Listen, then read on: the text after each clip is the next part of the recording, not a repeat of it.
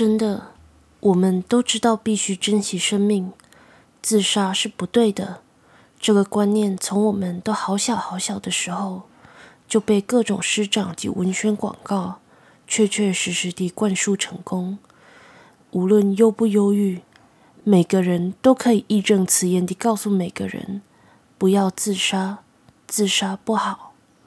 相信我，忧郁症患者也没有笨到能够轻易看清生命，或是不了解生命美好的意义。那为什么我们还是会轻易地结束生命？不，一点也不轻易。你们说的爱与责任，我们早就努力承担着。从开始陷入低潮，到夜晚忧郁发作，导致无法停止战斗、哭泣、尖叫、恐惧，而后自残、割腕，最后选择结束生命。这样或长或短的期间，我们在心里其实走过了无数次关于选择的拉扯与挣扎。的确，想到那些爱我们的人、亲友、爱人、宠物，我们会犹豫，我们会不舍。因此，我们还能在这里划划手机，看看新闻，早上努力起床上课。晚上努力抗拒失眠，我们能够撑过一个又一个吓人的夜晚，一个又一个只是自残的夜晚，就是想到不行，我不能让爱我的人失望，不行，自杀是不负责任的逃避做法，不行，爸妈会难过，猫咪会孤单，在远方的男朋友会永远自责。甚至，如果上新闻，其他人会说我笨，也是一个让我们好好奋战的理由。你们看不见的时刻，你们能够安稳睡去的时刻，你们能够开心正向地过日子的时刻，我们在心里可能正在用这些理由束缚住想要一了百了的冲动。那么，为什么最后还要自杀呢？他们要求我们继续痛苦，却根本无法给我们解药。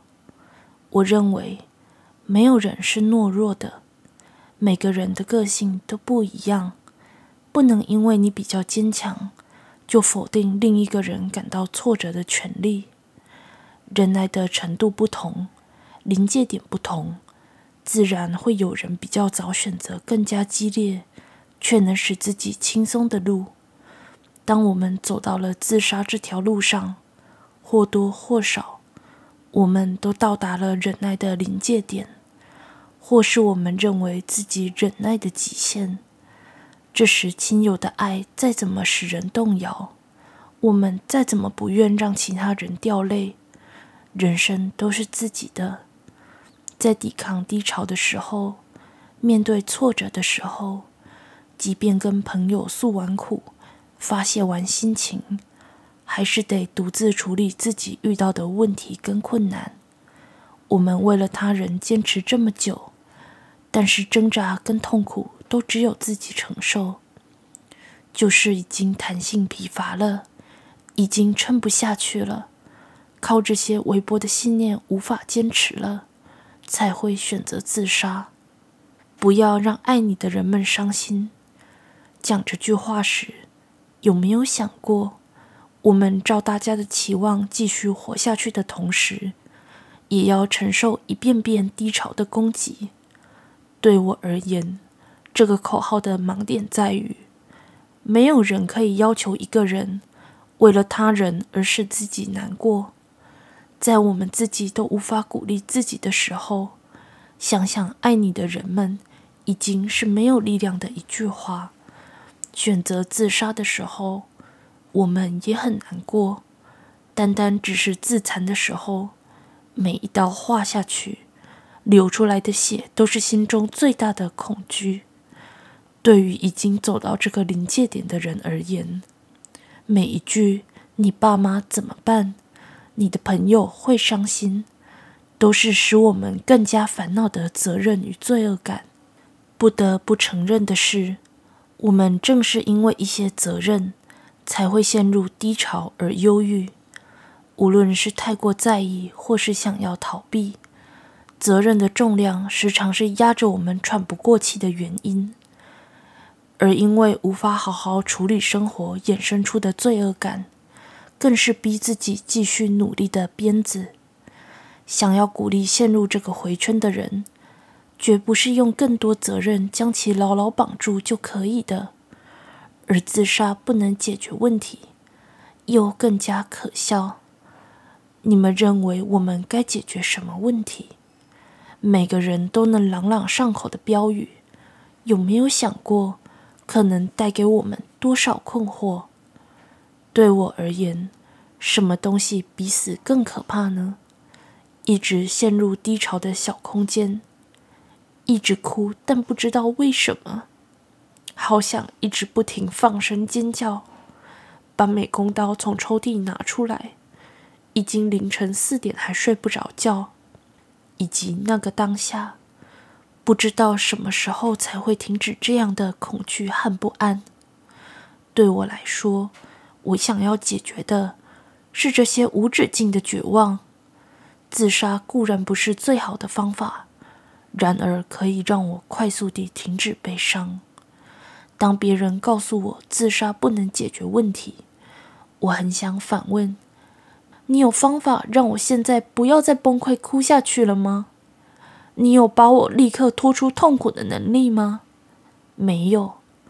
解决情绪的方法，永远需要长时间的调整，以及多方的尝试及配合。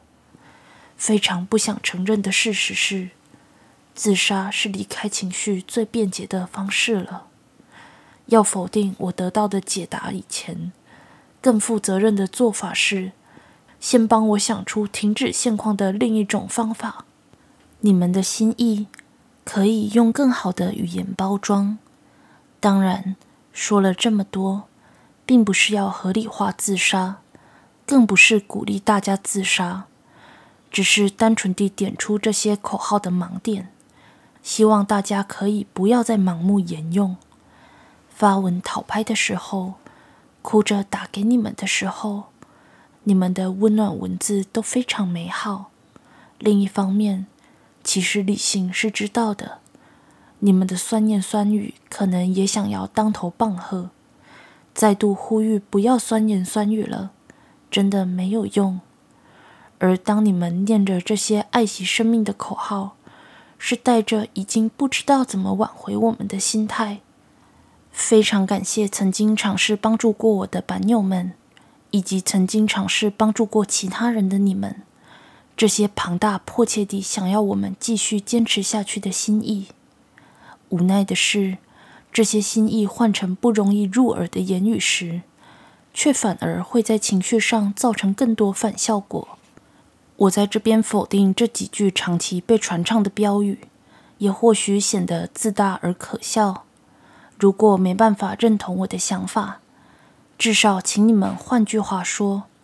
用另一种方式鼓励低潮的别人，鼓励没有标准公式，也会因为对象个性的不同，可以量身打造。